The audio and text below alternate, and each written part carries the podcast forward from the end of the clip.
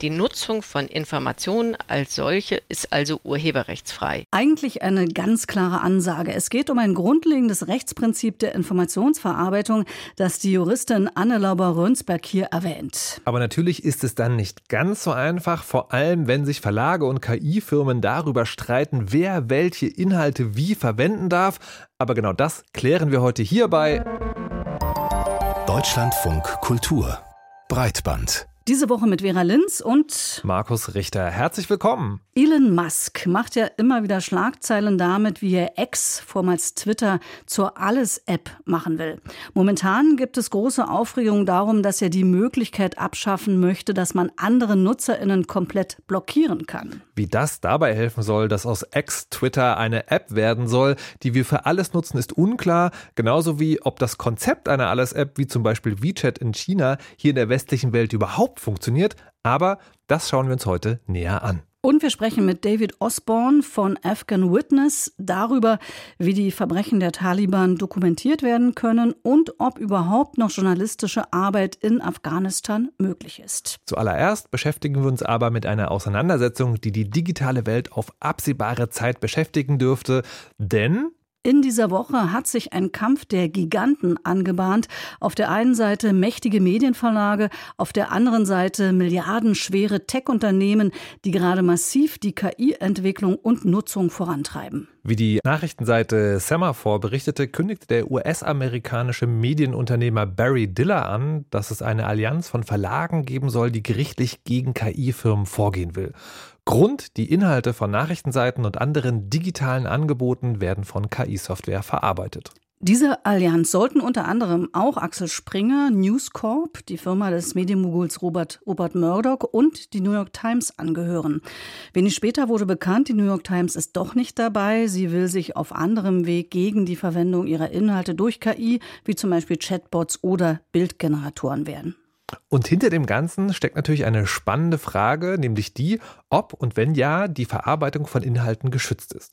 Da es sich hier nicht um so eine bloße 1 zu 1 Kopie von Artikeln handelt, wird es juristisch dann tatsächlich ganz schnell ganz schön kompliziert. Ja, genau darüber haben wir mit Anne Lauber-Rönsberg gesprochen. Sie ist Professorin für Recht an der TU Dresden und das Thema geistiges Eigentum und Technikrecht gehört zu ihren Arbeitsschwerpunkten. Und zuerst wollten wir von ihr wissen, ob sie tatsächlich eine Bedrohung für Verlage durch künstliche Intelligenz sieht. Ja, es gibt in der Tat Befürchtungen, dass KI-Anwendungen das Geschäftsmodell von Verlagen und Medienhäusern bedrohen belohnen können, indem sie Inhalte aus Pressebeiträgen extrahieren und dann wiedergeben, zum Beispiel in paraphrasierter Form, dass also die Inhalte einer Meldung dann durch ein KI-Erzeugnis etwas umgewandelt, angereichert werden und nochmal neu wiedergegeben werden, so dass sich dann ja auch die Investitionen, die erforderlich sind, um Pressebeiträge zu erzeugen, gar nicht mehr amortisieren können. Also zum Beispiel die Kosten für die Recherchen von Beiträgen. Könnte man also vielleicht die Befürchtung äußern, dass wenn in Zukunft NutzerInnen Nachrichten nur noch äh, über ChatGPT beziehen, dass das auch die Wertschätzung für Medieninhalte verändern könnte? Ja, das könnte ich mir durchaus vorstellen, wenn sich NutzerInnen daran gewöhnen, dass Pressebeiträge in großem Umfang auch durch KI generiert werden. Sie sprechen jetzt sozusagen von, dass man sich die Frage stellen kann, dass es Befürchtungen gibt. Werden denn Medieninhalte von Technologien wie ChatGPT schon so verarbeitet, dass jemand einen Schaden davon hat? Also gibt es da wirklich schon praktische Fälle? Also es gibt eine ganze Reihe von Klagen, insbesondere in den USA. Da haben also zum Beispiel Getty Images, die Bildagentur, aber auch bildende Künstlerinnen gegen KI-Unternehmen geklagt, die ihre Werke dazu genutzt haben, also die Werke von Getty Images dazu genutzt haben, um KI-Systeme zu trainieren.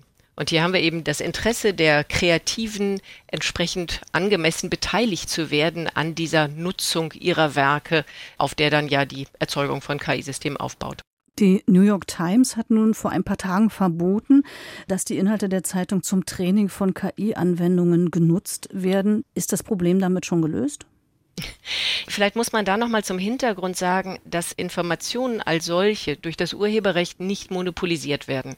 Das gilt sowohl in den USA als auch in Europa. Die Nutzung von Informationen als solche ist also urheberrechtsfrei.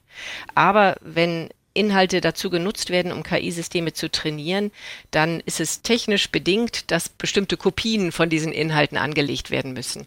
Und diese Kopien sind urheberrechtlich relevant, stellen einen Eingriff in das Urheberrecht oder das amerikanische Copyright dar.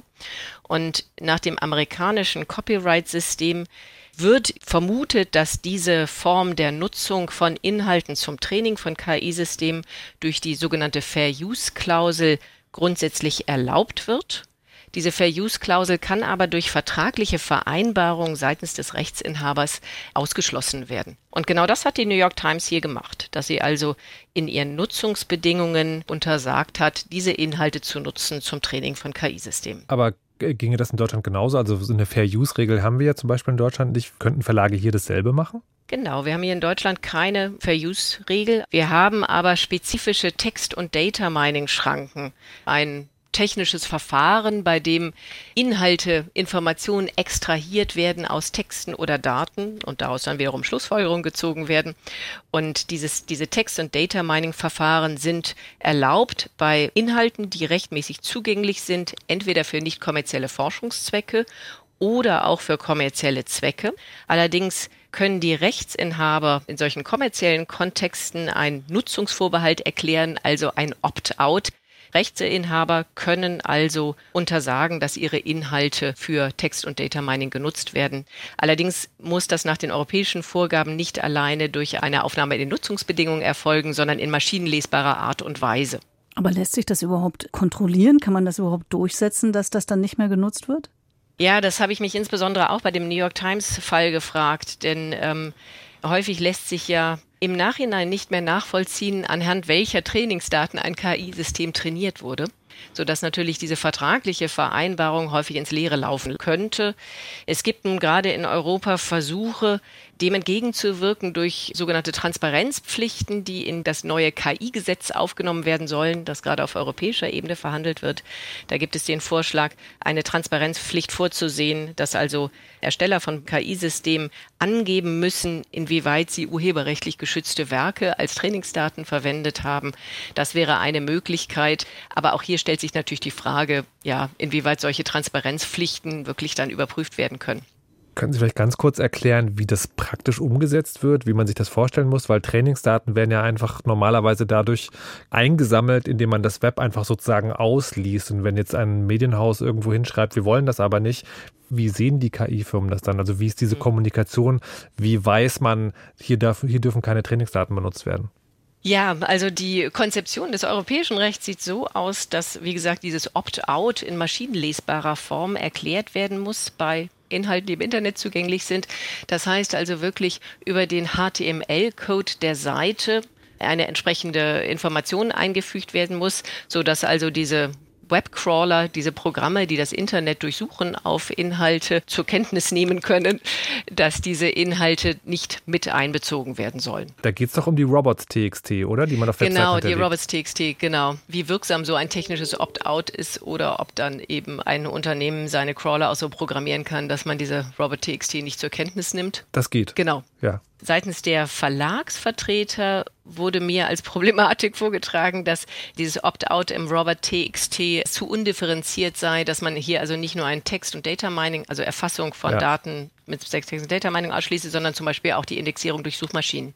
Dass es mhm. also sozusagen alles oder nichts ist und Verlagshäuser natürlich gerne zwar sichtbar sind und von Suchmaschinen indexiert werden, aber eben Text- und Data Mining untersagen möchten und dass diese differenzierte Lösung im Moment jedenfalls technisch nicht möglich ist, aber hier wird wohl auch an einem Industriestandard gearbeitet. Also nach meinem Verständnis ist es, äh, korrigieren Sie mich, ist es eine juristische Sperre, die man vorsetzt, also eine Willensbekundung, aber es hat keinen technischen Effekt im Sinne von Code. Ja, also es muss in, genau, diese Willensbekundung muss in maschinenlesbarer ja. Form erfolgen. Das ist die Voraussetzung mhm. und da sagt man eben allgemein in der Robert.txt-Datei. Aber es ist in der Tat keine wirklich technische Sperre. Das ist aber, denke ich, einer der Punkte, in denen wir wahrscheinlich würde ich vermuten, in den nächsten Monaten eine Entwicklung sehen werden, weil das der Dreh- und Angelpunkt ist. In dem Moment, wo Verlagshäuser sich selbst schützen können durch wirksame und auch differenziert zuschneidbare Opt-out-Möglichkeiten, brauchen wir keine gesetzliche Regulierung. Es geht darum, die Nutzung von Inhalten, sagen wir mal, zu kontrollieren und auch zu schützen. Aber wessen Rechte sind hier eigentlich betroffen? Geht es um die JournalistInnen, die Texte schreiben oder um die KünstlerInnen, die Grafiken erstellen? Oder geht es um die Verlage, die solche Inhalte verbreiten? Ich denke, alle die von Ihnen genannten Personen oder Institutionen sind betroffen. Also in der Tat die Kreativen, also die JournalistInnen mit ihren Urheberrechten, äh, PressefotografInnen oder natürlich bildende Künstlerinnen und andererseits auch die Verlage, die zwar nicht über eigene Urheberrechte verfügen, aber über Leistungsschutzrechte für Presseverleger, über Datenbankherstellerrechte und über von den Kreativen abgeleitete Rechte. Und diese Rechte werden alle verletzt oder ist das Problem eher, man kann das gar nicht so genau sagen, weil diese Rechte nicht in der Zeit geschrieben wurden, wo es KI schon gab?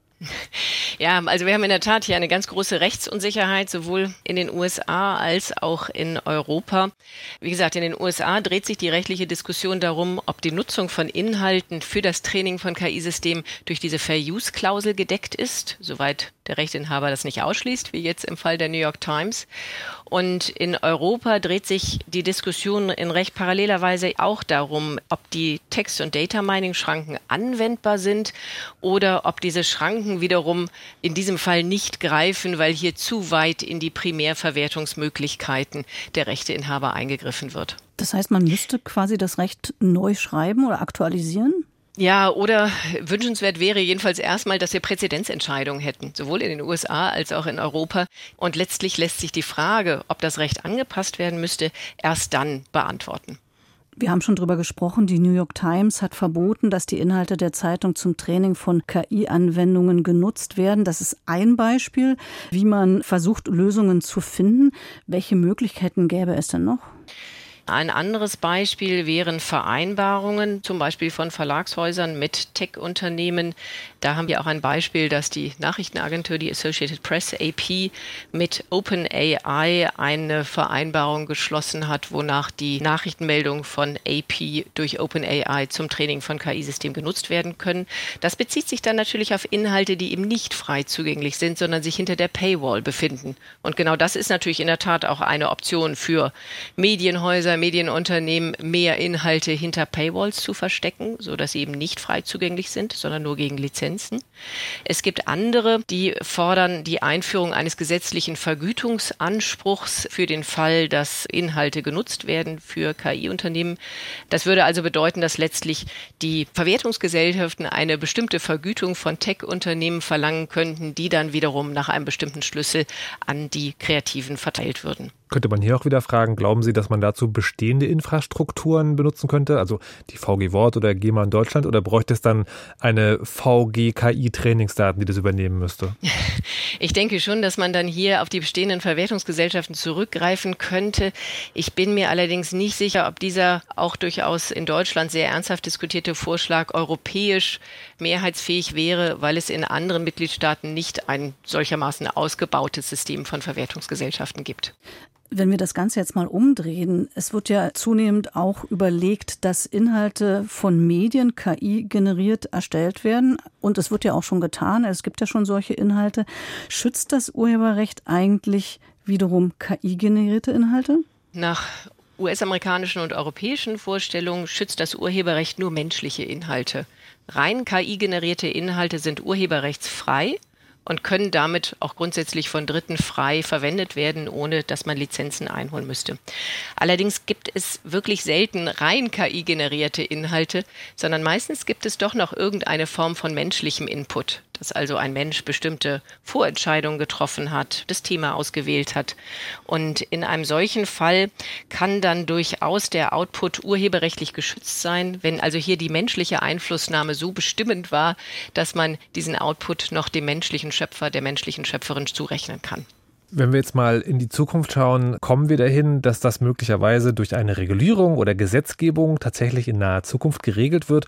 Oder ist es hier so wie in früheren Zeiten des Internets, dass uns jetzt jahrelange Prozesse, Klagen und Gegenklagen von Interessensverbänden bevorstehen und wir dann so eine Art Gesetzgebung durch Rechtsprechung bekommen werden? Ich denke eher letzteres, weil sich sicherlich auch noch gar nicht richtig absehen lässt, wie groß denn eigentlich die Problematik ist. Und man muss natürlich auch andererseits sehen, dass es ja im Urheberrecht aus gutem Grunde keinen Schutz für Informationen gibt. Das heißt, Informationen als solche sollen ja gerade frei sein, frei weiterverarbeitet werden können, damit auch auf diese Art und Weise Innovationen gefördert werden. Das heißt, ich denke, es muss erstmal, damit überhaupt hier eine Möglichkeit für eine Regulierung abgeschätzt werden kann, muss natürlich erstmal eine gründliche Bestandsaufnahme erfolgen. Das wäre meines Erachtens erstmal abzuwarten, so dass ich denke, die wesentlichen Pflöcke werden jetzt in den nächsten Jahren erstmal durch die Rechtsprechung eingeschlagen werden, durch die US-amerikanische Rechtsprechung und hoffentlich auch die europäische Rechtsprechung. Und dann lässt sich abschätzen, wie weit wir mit dem geltenden Regelungsrahmen kommen, inwieweit dieser einen angemessenen Interessenausgleich darstellt zwischen den Rechten der Kreativen und andererseits auch dem Interesse daran, Informationen frei weiter verwenden zu können und ob es eben andererseits dann noch Regulierungsbedarf gibt. Es wird also noch eine Weile dauern, bis das Verhältnis zwischen Verlagen und Inhalteproduzentinnen auf der einen Seite und Betreibern von KI-Software auf der anderen Seite geklärt ist. Da wird es in Zukunft sicher noch einige gerichtliche und politische Auseinandersetzungen geben. Wir danken Anne Lauber-Rönsberg, Professorin für Recht an der TU Dresden, für das Gespräch. Zwei Jahre ist es her, dass die internationalen Truppen aus Afghanistan abgezogen sind und die Taliban dort die Macht übernommen haben. Seitdem hat sich die Lage dort dramatisch verschlechtert, insbesondere für Frauen. Auch wenn es anders versprochen war, die Taliban haben nach und nach Frauenrechte eingeschränkt. Frauen müssen sich an Kleidervorschriften halten, dürfen nicht studieren oder frei ihren Beruf wählen oder ausüben. Enorme Einschränkungen gibt es aber auch für Journalistinnen. Sie können in Afghanistan nicht frei arbeiten. Erst in dieser Woche wurden neun afghanische Journalisten festgenommen. Wie die Situation vor Ort aussieht, darüber haben wir mit David Osborne gesprochen. Er ist Leiter des Rechercheteams von Afghan Witness, das zur Organisation Center for Information Resilience gehört, die in Großbritannien sitzt. Zuerst haben wir ihn gefragt, wie genau sich die Medienlandschaft zwei Jahre nach der Machtübernahme durch die Taliban verändert hat. I think the first thing to make clear is that as soon as the Unmittelbar nach der Machtübernahme durch die Taliban kam es zu einer massiven Flucht von Journalisten, Vertretern der Zivilgesellschaft und Nichtregierungsorganisationen aus dem Land. Das hat die Qualität des Journalismus vor Ort gemindert und die Medienlandschaft erheblich verändert. Viele dieser Organisationen verfolgen nun die Ereignisse im Land von außerhalb. Einige bekommen Informationen von Menschen vor Ort, aber die sozialen Medien sind für sie zu einem wirklich wichtigen Instrument geworden, um zu erfahren, was im Lande passiert. Aber das bringt natürlich auch Herausforderungen mit sich. Woher weiß man, dass das, was man sieht, auch stimmt?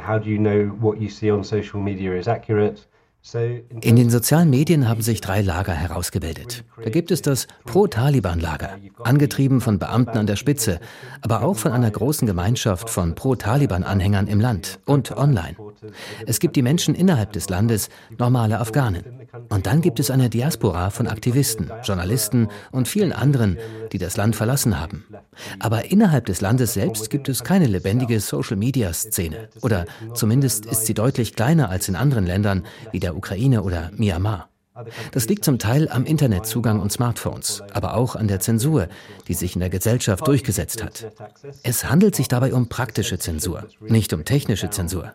Wir haben keine Beweise dafür gesehen, dass die Taliban zum Beispiel versuchen, sich in die Telefone der Menschen zu hacken. Stattdessen stoppen sie die Menschen auf der Straße und schauen sich an, was sie auf ihren Telefonen finden. Censorship involving stopping people, looking at their phones, uh, seeing what's on it. Also trotz alledem, was Sie uns gerade erzählt haben, spielt Social Media trotzdem noch irgendwie eine Rolle, um gegen das Regime zu protestieren? Wir sehen, dass soziale Medien für die kleine, aktive Gruppe der Demonstrantinnen in Afghanistan sehr wichtig sind. Es gibt eine sehr lautstarke Gruppe in Kabul und eine größere Gemeinschaft um sie herum im Land.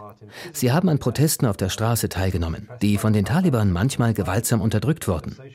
Aber die sozialen Medien haben für sie immer mehr an Bedeutung gewonnen. Zum Beispiel gibt es Indoor-Proteste, also in geschlossenen Räumen, wo sie sich versammeln, Fotos machen und sie in den sozialen Medien veröffentlichen. Diese Aktionen sind an die internationale Gemeinschaft gerichtet. Es ist alles auf Englisch und die Aktivistinnen versuchen, das Schicksal der afghanischen Frauen im Bewusstsein der internationalen Gemeinschaft zu halten, indem sie sie auffordern, die Taliban nicht anzuerkennen und sie zur Verantwortung zu ziehen. Ich würde gerne noch mal zu den Journalisten und Journalistinnen zurückkommen. Es gibt ja noch einige, die vor Ort arbeiten oder zumindest immer mal wieder ins Land kommen, um vor Ort zu arbeiten. Unter welchen Bedingungen können sie das tun? Journalists, as in identified journalists' ability to work on the ground is very limited. Die Möglichkeiten für Journalisten vor Ort zu arbeiten sind sehr begrenzt. Medienhäuser werden von den Taliban aufgesucht, Medienschaffende inhaftiert. Die Medien können unter den Taliban nicht wirklich das veröffentlichen, was wir als Journalismus bezeichnen würden. Organisationen, die jetzt außerhalb des Landes sind, haben immer noch Journalisten vor Ort, die verdeckt arbeiten. Sie geben die Informationen an die Medien im Ausland weiter, die dann darüber berichten. Aber tatsächlich gibt es in Afghanistan keine Journalistinnen oder Journalisten mehr, die freien und unabhängigen Journalismus betreiben können. Free and independent journalism within Afghanistan anymore.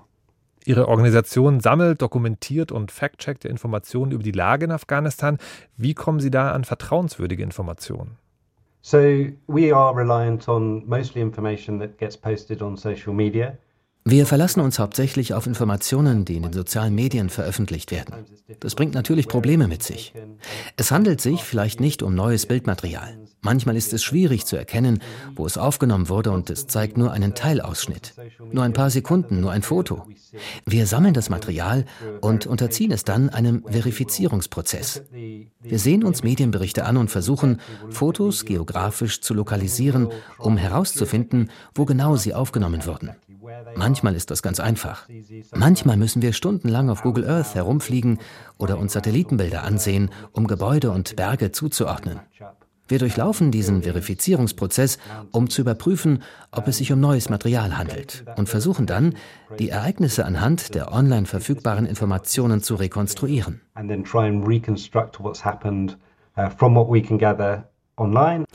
Können Sie uns ein Beispiel äh, geben, äh, um welche Inhalte es sich da handelt, die Sie sammeln? Uh, Einer unserer umfangreichsten Berichte betraf die außergerichtlichen Tötungen in Panjir. Das war im September letzten Jahres. Zuerst tauchte nur ein Video auf von Kämpfern, die zwischen Leichen herumlaufen. Sie treten und machen sich über sie lustig. Und es war ganz offensichtlich, dass es sich um Taliban-Kämpfer und tote Widerstandskämpfer handelte, die der Nationalen Widerstandsfront angehörten, der wichtigsten Widerstandsbewegung, die zu dieser Zeit von Panjir aus operierte. Dann tauchten weitere Videos auf. Auf zwei Videos war etwa zu sehen, dass die Männer aus nächster Nähe erschossen wurden. Wir mussten alle Videos auswerten und herausfinden, wo genau sie sich in den Bergen und in den Tälern aufhielten. Wir mussten versuchen herauszufinden, zu welcher Tageszeit und wann die Videos aufgenommen wurden und sie dann zusammensetzen. Das war wie eine Art digitales Puzzlespiel. Auf diese Weise ist es uns gelungen, eine Verbindung zu einer Gruppe von Taliban herzustellen, die die Tötung von fünf Menschen selbst aufgenommen hat. Aber es gelang uns auch, sie mit der Hinrichtung von fünf weiteren Personen in Verbindung zu bringen, deren Tötung sie nicht aufgenommen hatten. Wir konnten nachweisen, dass die Gruppe sie in Gewahrsam hatte, dass auch sie praktisch an der gleichen Stelle wie die anderen Männer hingerichtet wurden. And we were able to show that also in virtually the same spot as the other men. Warum ist es Ihnen wichtig, dass Sie diese Menschenrechtsverletzungen und Grausamkeiten dokumentieren, damit die internationale Gemeinschaft informiert bleibt oder hoffen Sie, dass das auch in zukünftigen Gerichtsprozessen verwendet werden kann? Firstly, I'd say it is about Erstens geht es uns darum, sicherzustellen, dass diese Taten aufgezeichnet werden und dass die Menschen sich ihrer bewusst sind. Afghanistan wird nicht mehr so viel Aufmerksamkeit geschenkt wie früher. Die internationale Aufmerksamkeit richtet sich verständlicherweise auf einen anderen Komplex. Aber es ist wichtig, dass Afghanistan nicht in Vergessenheit gerät. Die Taliban haben auch Zusagen und Versprechungen gemacht, wie sie die Menschen im Land behandeln wollen. Und es ist wichtig, diese zu verfolgen und zu prüfen, ob die Taliban ihre Versprechen wirklich einhalten. Und schließlich gibt es, wie Sie sagen, die Möglichkeit der Rechenschaftspflicht. Vor allem in schwerwiegenden Fällen. Es gibt ja Mechanismen wie den Internationalen Strafgerichtshof. Unsere Arbeit und die Verfahren, die wir anwenden, sind rechtskonform und könnten in Zukunft juristisch eingesetzt werden.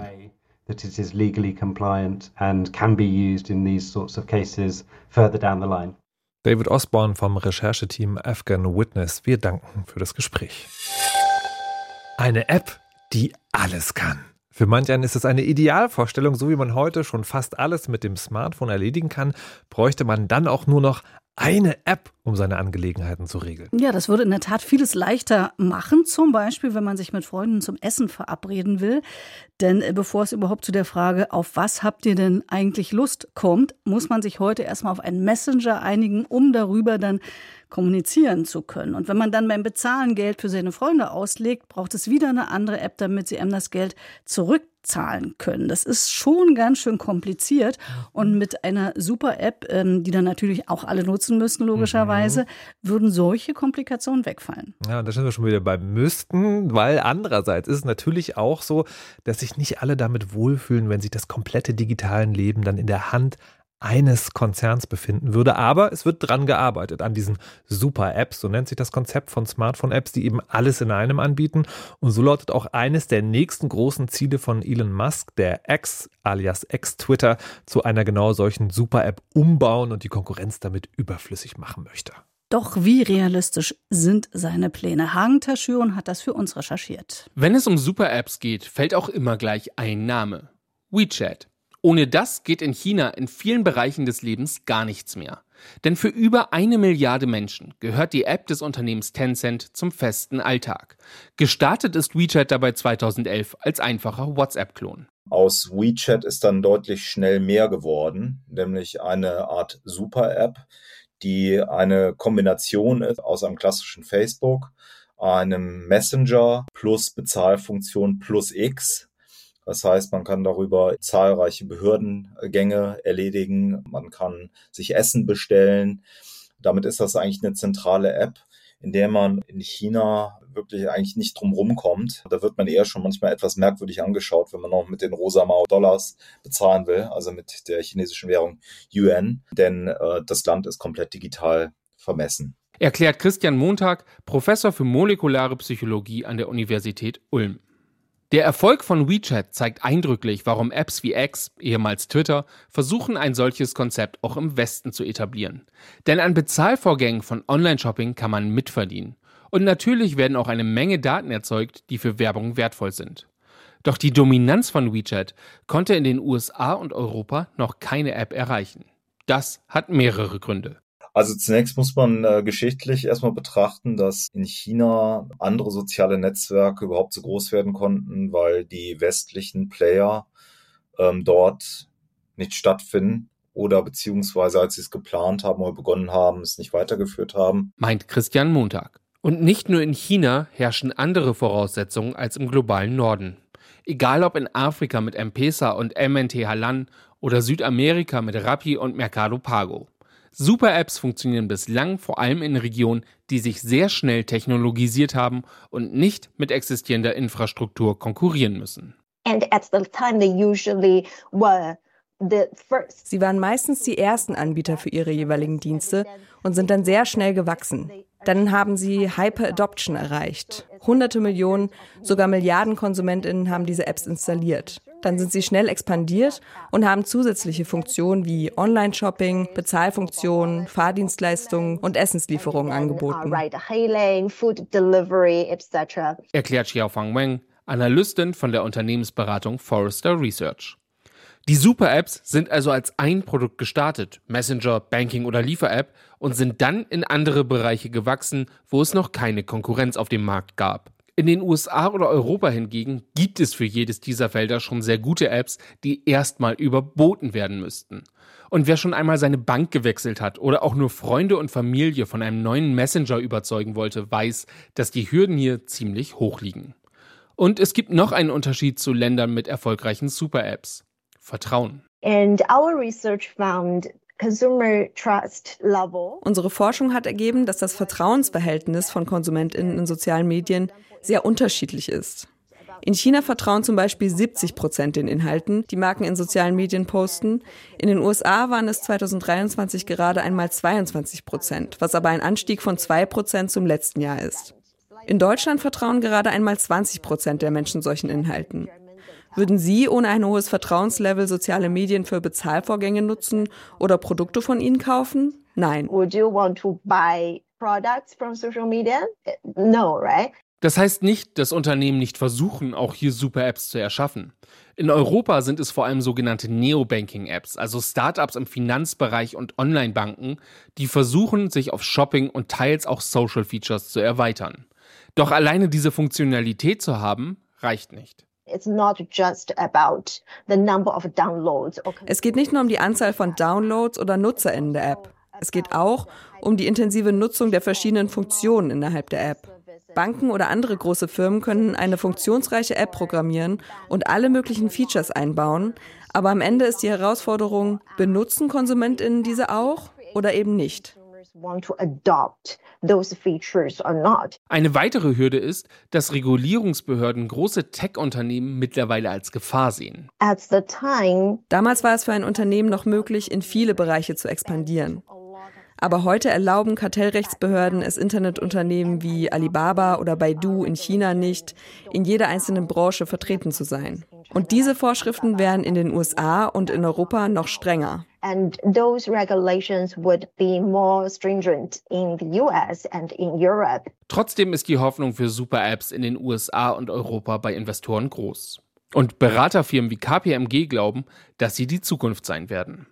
Die Chancen sind einfach zu groß, findet auch Christian Montag. Ich kann mir nicht vorstellen, dass die Industrie diese Chance verstreichen lässt, diese wichtige Datenebene aus Sicht der Industrie eben mit abgreifen zu wollen.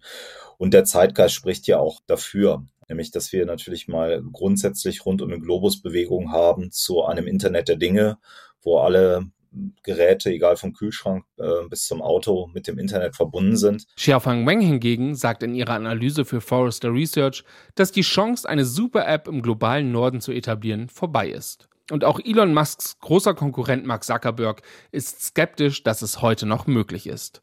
Bereits 2019 hat er nämlich gesagt, dass er zwei Jahre früher hätte versuchen müssen, Facebook zum westlichen WeChat zu machen. Hagen Taschüren zum Konzept der Super-App und dazu, wie wenig wahrscheinlich es ist, dass sich diese hier bei uns in Europa etablieren lässt. Wobei, man weiß ja nie, Markus. mhm. Hättest du denn gerne so eine App oder würdest du sagen, ähm, datenschutzmäßig kommt das sowieso für mich gar nicht in Frage? Ich, ich möchte auch mal sehr klassisch antworten. Ja, Goethe, Faust, zwei Herzen wohnen ach in meiner Brust. Weil natürlich kann ich das total nachvollziehen und bin auch manchmal sagen genervt von der, von der Vielfältigkeit von, ich weiß nicht, theoretisch sagen, die Vorteile zu schätzen, aber ich hätte schon gerne was, wo einfach eins in allem, man muss nicht mehr drüber nachdenken, aber genauso groß, ne, ist also wirklich sozusagen und wahrscheinlich ein bisschen schwerer wiegend, muss ich auch zugeben, ist es bei mir schon so, dass ich denke, nee, also wirklich mein komplettes Leben in der Hand eines einzelnen Konzerns, der dann wirklich alles über mich weiß, das wäre mir zu gruselig. Das wäre mir, das, wäre wirklich zu, das will ich tatsächlich einfach nicht. Ich achte ja sozusagen in meinem normalen digitalen Leben auch immer sozusagen Bereiche zu trennen. Und das wäre dann unmöglich. Von daher würde ich das eher nicht wollen. Aber wie ist es bei dir?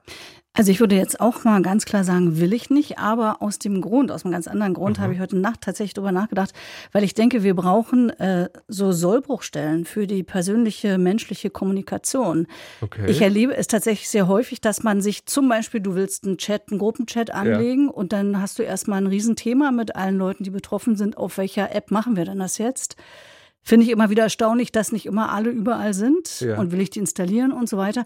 Und was ich zum Beispiel auch häufig erlebe, was Hagen Taschüren hier äh, wirklich äh, ja. erwähnt hat. Also man ähm, borgt jemand was, legt jemand was aus oder legt Geld aus in der Gruppe und dann sagt jemand, hey komm, ich überweise dir das hier per ähm, PayPal und dann sage ich, ich bin aber gar nicht bei PayPal und dann sagen Leute, what, du bist nicht bei PayPal, warum denn? Und dann habe ich ein Thema und kann es zum Beispiel erklären, warum, wieso, weshalb ich das nicht mache. Und ich finde, diese, dass nicht alles so selbstverständlich flutscht, so glatt und so mhm. easy, mhm. finde ich eigentlich ganz gut. Also, dass wir Gründe noch haben, um über technische Devices zu diskutieren. Ich, ich finde das mega faszinierend, weil ich diese Gespräche sozusagen mittlerweile fürchte, wenn ich die in ähnlichen Kontexten auch habe, weil ich immer denke, oh nein, man nervt die Leute doch irgendwann, aber sozusagen das als Chance zu begreifen, vielleicht mache ich mir das zu eigen. Aber ist es, wäre es nur Datenschutz oder gibt es noch andere Gründe, warum du sagen würdest, ich, nee, will ich nicht? Ja, das andere, was tatsächlich sozusagen auch so, so ein bisschen da reinspielt, ne, was du gerade gesagt hast, ist sozusagen den, den Login würde ich fürchten. Das ist ja, man sieht es momentan bei Menschen wie uns, sage ich jetzt mal, wie schwierig es ist, eine Alternative zu X slash Twitter zu finden. Ähm, und dafür würde ich bei, bei so einer App total fürchten. Also man fängt die an zu benutzen und dann, dann kann man gar nicht mehr anders. Oder um das sozusagen umzudrehen, wenn ich anfangen würde, darüber nachzudenken, tatsächlich so eine App zu nutzen, wäre das sozusagen einer der großen Pfeiler, die ich einrahmen würde, wo ich sagen würde, das muss mindestens erfüllt sein, bevor ich das überhaupt angucke. Das muss interoperabel sein. Also in einer Art und Weise, also man kann zwar alles damit machen, es hat aber auch Schnittstellen zu anderen Apps oder zu anderen Konzepten und man kann vor allen Dingen möglichst stressfrei daraus hin umziehen. Aber ich glaube, das soll ja mit dem DMA jetzt sowieso gesetzt werden. Also das wäre ja schon ähm, geregelt. Sozusagen. Naja, soll, aber das ist ja mal die Frage, ne, wie, wie sozusagen effektiv ist das Ganze. Aber hast du auch sozusagen sowas, wo du sagst, okay, bevor ich überhaupt drüber vielleicht doch nachdenke, dann müsste erfüllt sein? Also ich könnte mir vorstellen, dass ich da reinschlittern würde. Also wenn ich jetzt okay. zum Beispiel eine super gute App hätte, wo mhm. ich irgendwie ein oder zwei Funktionalitäten hätte und die immer und regelmäßig nutze und dann kommen da plötzlich so nach und nach bestimmte Funktionalitäten dazu. Mhm. Dann könnte ich mir vorstellen, dass ich da reinschlittern würde, ohne dass ich es selber noch kontrollieren könnte und aufhalten könnte. Äh, ich habe, Entschuldigung, darf, darf ich kurz noch einen Gedanken? Man, man, man, würde, man würde fast denken, das ist eine Chance, die Elon Musk gerade verpasst hat, weil er Twitter ja so schwer zugrunde richtet, dass das eigentlich gar nicht mehr kommen kann, oder? Oder, weil, oder was wäre für dich eine App, wo dir das passieren könnte? Nee, im Moment sehe ich die nicht. Also bei Twitter mhm. oder Twitter alias X definitiv nicht, nee. Mhm. Gut, dann belassen wir es erstmal dabei, genau wie mit der ganzen Sendung, die jetzt zu Ende ist, diese Folge von Breitband. Wir bedanken uns bei Pia Behme und Marie Zinkern, die diese Woche die Redaktion für uns übernommen haben. Und wir sind auch interessiert an Ihren und euren Gedanken zu Themen rund um Tech und Medien. Schreiben Sie uns gern an breitband.deutschlandfunkkultur.de. Damit verabschieden sich Markus Richter und Vera Linz und sagen Tschüss. Tschüss.